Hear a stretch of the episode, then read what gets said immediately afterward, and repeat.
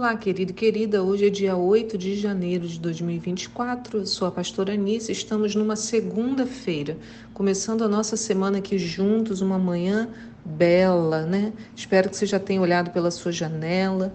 No céu aqui que eu contemplo, não sei se no seu será assim. Tá um céu azul, mas ainda com alguns desenhos, umas nuvens bonitas. É tão bacana ver a formação das nuvens, os desenhos que formam, Parece uma colcha, é muito lindo. Hoje nós temos os textos de Êxodo 6, de 2 a 22, Jonas 1 e Lucas 7, do 18 ao 50. A pergunta de hoje é: quem é você e qual é a sua ocupação? E nós vamos fazer uma análise entre Moisés e Jonas, vamos comparar os dois, né? comparar o chamado de Moisés e o chamado de Jonas e como cada um respondeu a esse chamado. Nós iniciamos hoje a leitura do livro de Jonas e há muita riqueza em apenas quatro capítulos. E passa tão rapidinho que se não acompanharmos essa semana, perderemos. Como foi Obadias, né? Piscou, acabou Obadias. Né? Amós também, Amós ainda é um pouquinho maior, tem nove capítulos, mas Jonas só tem quatro. Então a gente precisa é, ficar atento, senão vamos perder a leitura. Jonas era um profeta, foi contemporâneo do profeta Amós, que a gente terminou de ler, e ele recebe uma mensagem clara do Senhor. Em Jonas 1, no verso 1, diz que a palavra do Senhor veio a Jonas, filho de Amitai, com esta ordem: Dispõe-te e vai à grande cidade de Nínive que, é, que quer dizer morada de Ninos, e prega contra ela, porque a sua malignidade subiu até a minha presença.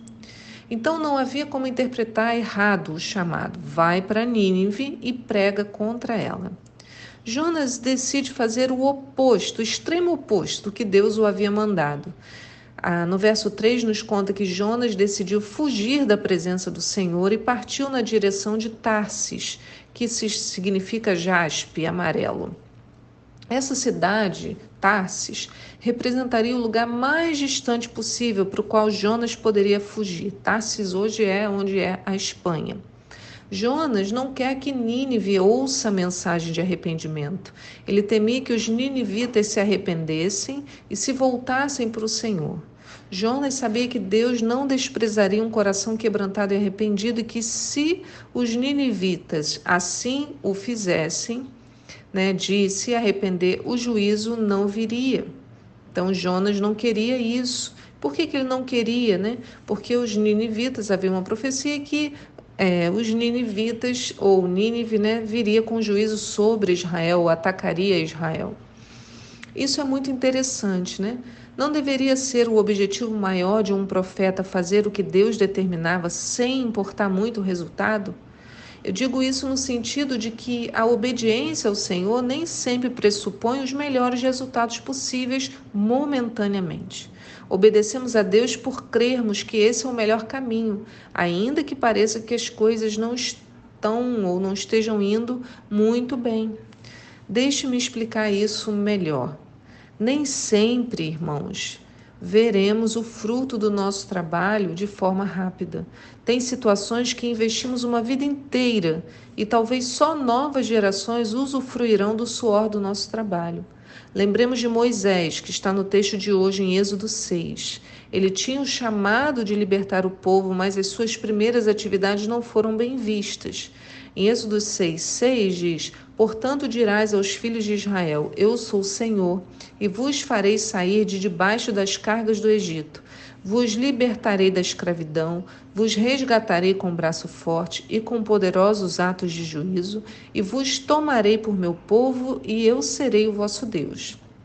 Então vós aprendereis que eu sou o Senhor, o vosso Deus, que vos faz sair de sob as cargas pesadas e injustas do Egito, e depois eu vos farei entrar na terra que com a mão levantada jurei que daria a Abraão, Isaque e Jacó. Eu vou-la darei como possessão, eu sou o Senhor.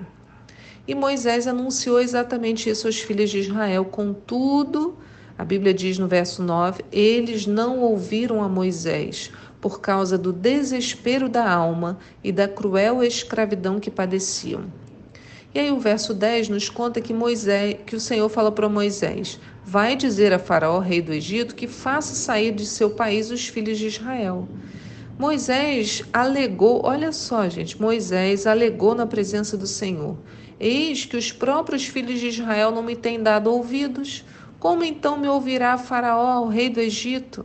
Ainda mais que sou incircunciso de lábios, tenho a língua presa, não me é fácil falar. Então Deus havia prometido coisas grandiosas. Eu enumerei nesse texto aqui, ó. Vos farei sair do Egito. Um. Dois. Vos libertarei da escravidão. Três. Vos resgatarei com braço forte e com juízo. Quatro. Vos tomarei por meu povo. Cinco. Serei o vosso Deus. Seis. Vós aprendereis que eu sou Yahvé. E sete. Vos farei entrar na terra. Então, Moisés tentou falar todas essas promessas ao povo, mas eles não ouviram. A Bíblia explica que eles não ouviram por causa do desespero da alma e da cruel escravidão. Aqui tem uma lição para nós. Irmãos, muitas vezes o sofrimento cega o nosso entendimento. Por isso a gente precisa sempre voltar os olhos para o Senhor, para que a dureza da vida não nos faça negligenciá-lo. Sabe, às vezes no meio da luta a gente negligencia o Senhor, deixa o Senhor de lado, porque a nossa preocupação com a luta é maior.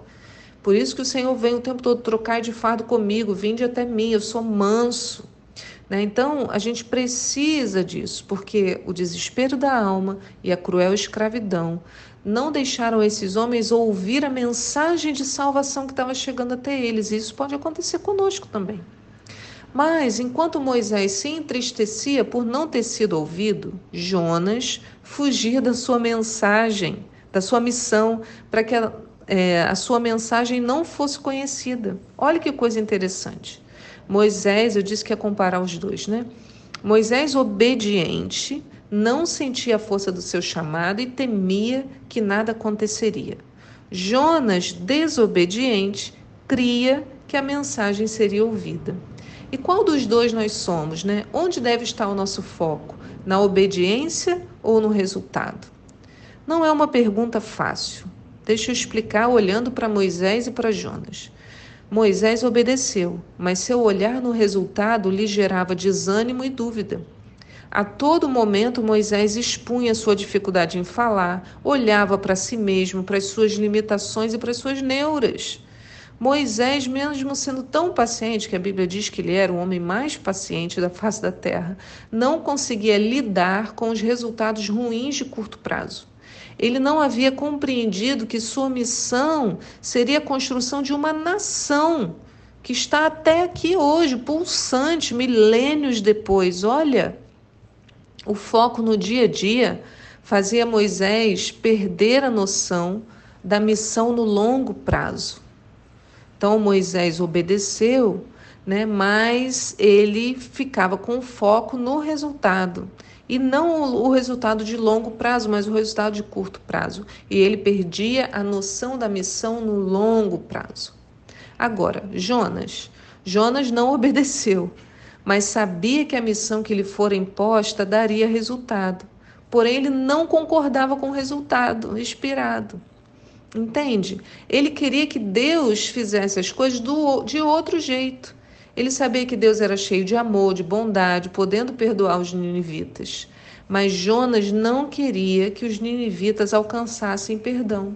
Então Jonas fugiu, porque sabia que a sua mensagem seria ouvida. Jonas não duvidava que a sua mensagem seria ouvida e ainda tinha certeza que a mensagem de arrependimento faria efeito, porque ele falava ele tinha medo que o povo se arrependesse. Então, Jonas não estava preso como Moisés no curto prazo. Ele entrou no navio, ele dormiu. Mesmo vindo uma tempestade assustadora, Jonas permaneceu ali descansando. Até que os homens do barco acordaram né, com perguntas. E aí diz assim no verso 8 de Jonas 1: Imediatamente os homens lhe perguntaram: Declara-nos, pois, neste momento, por culpa de quem nos sobrevê essa tragédia? Quem és tu e qual a tua ocupação? De onde vens e qual é a tua terra? A que povo pertences tu? E Jonas passou a responder-lhes: Eu sou hebreu, Temo ao Senhor Elohim, o Deus dos céus que fez o mar e a terra. Então Jonas, diferentemente de Moisés, conhecia muito bem a sua missão: ir a Nínive e pregar contra ela. Esse era o trabalho do profeta. Moisés tinha um chamado diferente. Ele traria salvação, mas não apenas isso. Olha só, Jonas apontava o caminho, Moisés caminhava o caminho junto com o povo, entendeu? Moisés caminharia esse caminho. Jonas apontaria o caminho só. Ó, oh, é isso que tem que fazer, tem que arrepender-se e o povo faria, né? Moisés não. Moisés caminharia o caminho junto com o povo. Tem uma grande diferença nisso aí, né? A pergunta que fizeram para Jonas e que deu origem à nossa reflexão é profunda: quem és tu e qual é a tua ocupação? Né? Precisamos refletir seriamente sobre essa pergunta, saber quem somos e qual é a nossa ocupação no reino de Deus. Somos chamados à obediência, como Moisés, mas não podemos guiar nossas ações pelos resultados. Talvez tenhamos que investir muitos anos até que eles de fato apareçam. Talvez seja bem rápido. A verdade é que não sabemos. O que realmente temos de ter certeza é se estamos fazendo a obra que nos foi colocada nas mãos, sem pôr em dúvida o chamado, quando o resultado não for esperado. Né? Se Deus falar, Nícia, faça tal coisa, aí eu vou lá e faço, ah, Senhor, mas não deu resultado. Não sei. Talvez não naquele momento, talvez o resultado é para daqui a alguns anos. O que eu tenho que ter certeza é, Senhor, é isso que eu tenho para fazer, é isso que tu queres que eu faça. Por outro lado, também não devemos, como Jonas, fugir do chamado ou decidir qual o resultado esperado.